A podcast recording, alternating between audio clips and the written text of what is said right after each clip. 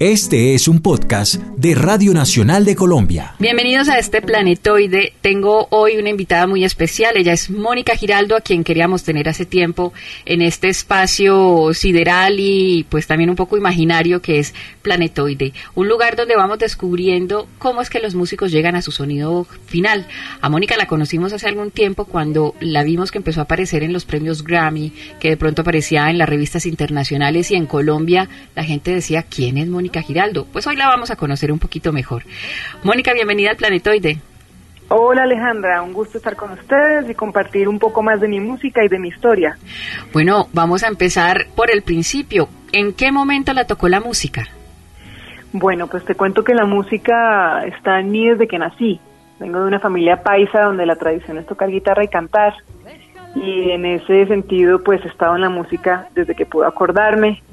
Después, cuando llegó el momento de estudiar universidad, estudié una carrera de arquitectura en la Universidad de los Andes en Bogotá, hice la opción en música y de ahí me fui para Berklee College of Music en Boston y allá terminé de estudiar mi carrera y llegué a Colombia a trabajar en la música popular colombiana. Y cuando la música la tocó, ¿cómo la tocó? Porque a veces a uno lo toca porque su papá tiene un montón de discos, no sé, de salsa o de música andina o de jazz o de música clásica. En ese caso, ¿cómo la tocó la música? No, a me tocó a través de la voz de mi padre. Mi papá es un gran, gran cantante y toca guitarra eh, pues muy, de una forma muy especial y ese fue el sonido, el primer sonido que tengo grabado en mi mente. Él es un gran intérprete de música latinoamericana, como Agustín Lara, José Alfredo Jiménez, compositores colombianos también, Serrat, también. ¿Y cómo se llama el eh, papá? Alfonso Giraldo. Alfonso Giraldo, pero no es un músico conocido, sino es un músico de corazón. Entonces, pues esa fue la primera influencia que tuve musicalmente. Bueno, la, la pregunta obligada de este planetoide es ¿de qué manera la toca, le afecta, hace parte de su música el folclore? El folclore en general, no solamente el folclore nacional. Pues eh, yo creo que hay dos, dos momentos muy importantes en mi vida. El primero es que eh, durante mi adolescencia fui a oír cantar a el Teatro La Castellana, a Totola Momposina que venía con su disco La Candela Viva. Ella había grabado con Peter Gabriel, que es un gran, gran músico eh, y que fue una persona, o es una persona muy preocupada por todo el tema de las músicas del mundo. Entonces él había trabajado con Totó. Totó estaba en, París, en la Sorbona y viviendo en Europa y él la grabó. Y ella vino a presentar su disco acá en el, en el Teatro La Castellana y cuando yo la vi yo digo que yo cambié de religión. Para mí eso fue una revelación absoluta. Como te conté, pues yo vengo de una tradición de guitarra y voz, pero cuando yo vi esos tambores y la fuerza de esa mujer en el escenario, yo realmente quedé eh, impactada por esa experiencia. Entonces, eh, desde ahí empieza una carrera o un, camino por descubrir qué hay detrás de esos tambores, de esos bailes cantados, de esas canciones. Eh, y empiezo, me compro todos los tambores y empiezo a tocarlos y aprender cómo funcionan. Y cuando me voy a Boston, eh, pues la universidad tiene músicas de todas partes del mundo. Entonces yo pienso que hay tejí dos puntos, el de la música del Caribe a través de sus tambores y el de las músicas del mundo literalmente, del mundo Brasil, el blues, el jazz, la, música de África, eh, la música de Sudán, por decirlo así, que es una música absolutamente hermosa. Entonces empiezo a tejer esas músicas y ahí es cuando me seducen las músicas del mundo. Y porque uno siempre se pregunta que en Berkeley uno ve mucha gente que viene de cualquier lugar del mundo, pero que estando allá es cuando como que siente ese llamado de su tierra y empieza a hacer música de su tierra. ¿Es estando ahí o es en realidad que ya vienen desde antes como con una información y ahí se despierta todo? Pues yo venía con información desde antes porque yo no me fui inmediatamente a estudiar a Berkeley después de ver a Totó. o sea, yo venía desde una información desde mi casa y venía con una información que, que digamos que eh, fue muy evidente cuando oí todos estos tambores. Entonces, uno, uno va entendiendo de qué, de qué se trata la música colombiana, lo bonito que tiene la universidad allá es que son músicas populares de todas partes del mundo. Entonces uno se da cuenta de la riqueza de lo que uno trae en su sangre. em, y se da uno cuenta que uno nunca va a cantar música brasilera mejor que un brasilero, o que uno nunca va a cantar o va a tocar, eh, no sé, música de Sudán mejor que alguien que sea de Sudán.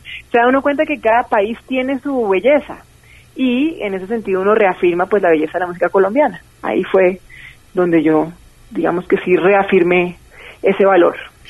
Claro, pero Mónica, ¿en qué momento usted pensó como que mmm, Toto la Momposina va a ser mi madrina y Toto la Momposina va a empezar como a, tocar al lado mío? ¿Qué es lo que está pasando en este momento? O sea, uno como... Eso es muy bonito, eso es muy lindo porque la vida hacía una vuelta hermosísima, pues yo estaba en mi adolescencia cuando la vi por primera vez, eh, después me fui a estudiar música, curiosamente cuando estuve allá la vi cantar porque ella hace tours internacionales y estuve con ella en Estados Unidos en uno de sus tours y después cuando regresé a Colombia eh, y me acerqué muchísimo a Urián Sarmiento y al Marco Vinicio Llaga, que han sido mis compañeros de viaje en esta música de tambores, pues estuve con Totó en el Festival Bullerengue de Puerto Escondido, después la vi en el Festival del Porro, en San Pelayo, entonces empecé a ver la grandeza de, de ella pues, y la cultura alrededor de estas músicas, y cuando empecé a componer,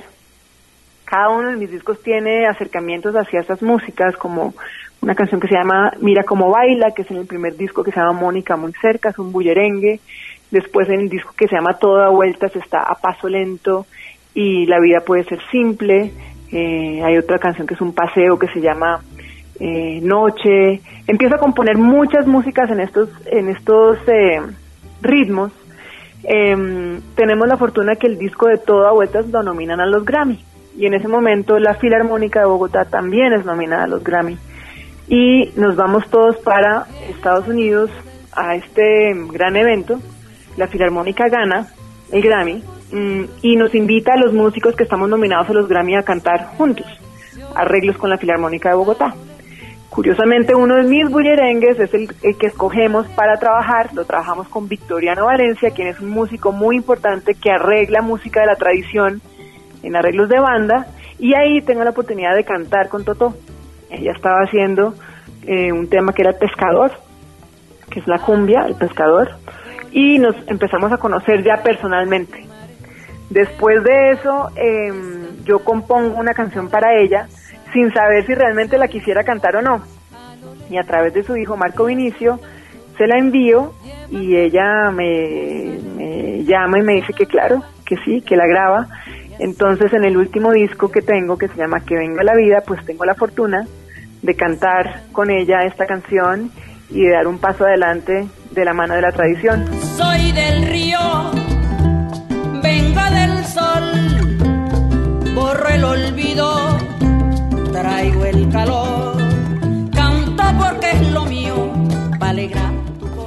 Mónica, ¿y por qué bullerengues? ¿Por qué esta música como más del Caribe, más de la costa, si usted es bien andina?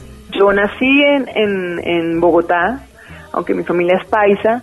Eh, esta música, yo creo que más que sea porque es del Caribe, es una música que me encanta el ritmo. Y, y curiosamente no es, son los ritmos más alegres del Caribe. Son los ritmos, digamos, de los bailes cantados, los ritmos que tienen mayor cadencia los ritmos que son más ricos de escuchar, los ritmos que invitan a bailar, a bailar pero de un baile que no es un baile explosivo, sino es el baile de un movimiento eh, suave. Entonces yo creo que es por eso que me meto hacia esos ritmos. Las cumbias también cuentan historias nostálgicas y yo pienso que eso también está en el corazón del andino. Entonces ahí yo creo que hay un puente que me invita eh, tanto la alegría como la, la capacidad de escuchar, eso es lo que me une a la música del Caribe. Y el Caribe obviamente tiene otras músicas mucho más fiesteras, pero yo ahí ya no estoy. y si yo le preguntara cuando usted no está tocando música, cuando usted está en su casa relajada o desde que se acuerda, ¿qué música escucha? ¿A quién oye? Oigo de todo, oigo de todo, absolutamente de todo. Tengo, ahorita en este momento estoy oyendo un, un disco de Anushka, Anushka Shankar, que es la hija de, de Ravi Shankar. Ella curiosamente pues es de la India y toca todo el tema del sitar, que es este instrumento grande de la India, y acaba de hacer una colaboración con Nora Jones.